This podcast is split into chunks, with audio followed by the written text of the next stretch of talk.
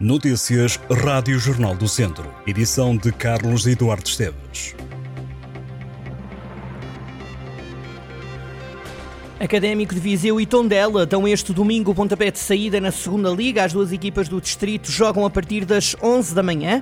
O Académico de Viseu recebe no Fontelo o Lanque Vila Verdense. Já o Tondela jogará em casa do Futebol Clube do Porto B. Este domingo há desfile de concurso de vestidos de chita na Feira de São Mateus. O concurso tem início às nove e meia da noite. O dia é também dedicado às cavalhadas de Teivas, com uma arruada e um desfile da Dança da Morgadinha ao longo da Avenida do Picadeiro. Para esta semana, no Certame Franco, sobe ao palco brasileiro Pedro Sampaio, no dia 14, véspera de feriado. Na agenda está também um concerto do cantor Nobel, na próxima sexta-feira. O passeio sénior anual do município de Viseu de 2023 vai ter como destino a Quinta da Malafaia, em Esposente. O passeio vai acontecer nos dias 25 e 27 de setembro. Quem quiser inscrever-se pode fazê-lo até o dia 2 de setembro na sede da Junta de Freguesia. Para poder ir até à Quinta da Malafaia deverá ter 60 ou mais anos e mobilidade autónoma. A programação do passeio para ambos os dias começa com uma missa às 10 da manhã, seguida de um almoço ao meio-dia e meia. A tarde vai contar com o rancho folclórico, com danças e cantares minhotos e malhada de milho, cantares ao desafio, conjunto residente da Malafaia, marchas populares com gingantones e cabeçudos e ainda uma largada de balões. No final, será realizado um lanche em conjunto.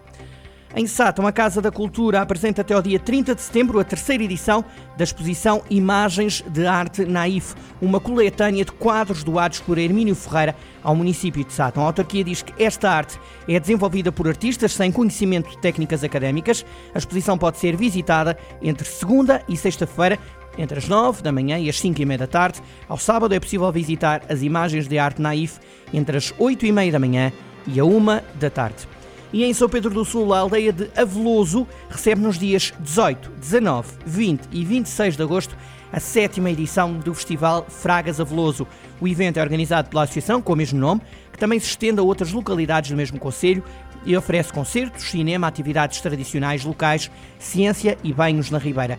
Um dos destaques é a iniciativa Ciência Viva no Verão, que vai estar nas aldeias de Rompecilha e da Veloso do Sul e na Quinta da Comenda. A organização diz que os participantes vão avaliar o estado de saúde das ribeiras, olhando para os seres que lá vivem, os moinhos de água, as levadas e as minas da zona. No fim, há direito a banhos. A Câmara de Moimenta da Beira continua a organizar até ao dia 15 de setembro a campanha de incentivo à esterilização de cães e gatos no Conselho. A iniciativa destina-se aos animais de companhia cujos donos vivam no Conselho e quer diminuir o número de ninhadas indesejadas e combater o abandono animal, garantindo apoio financeiro em função dos rendimentos do agregado familiar. A intervenção será gratuita para os cidadãos que sejam comprovadamente pobres.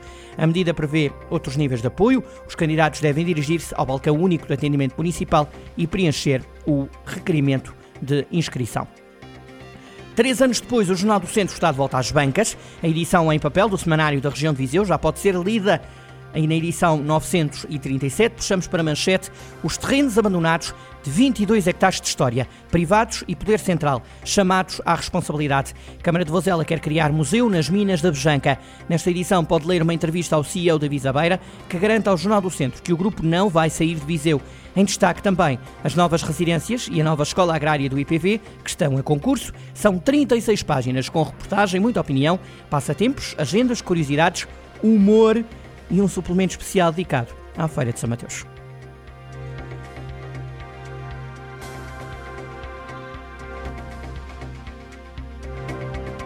Estas e outras notícias em jornaldocentro.pt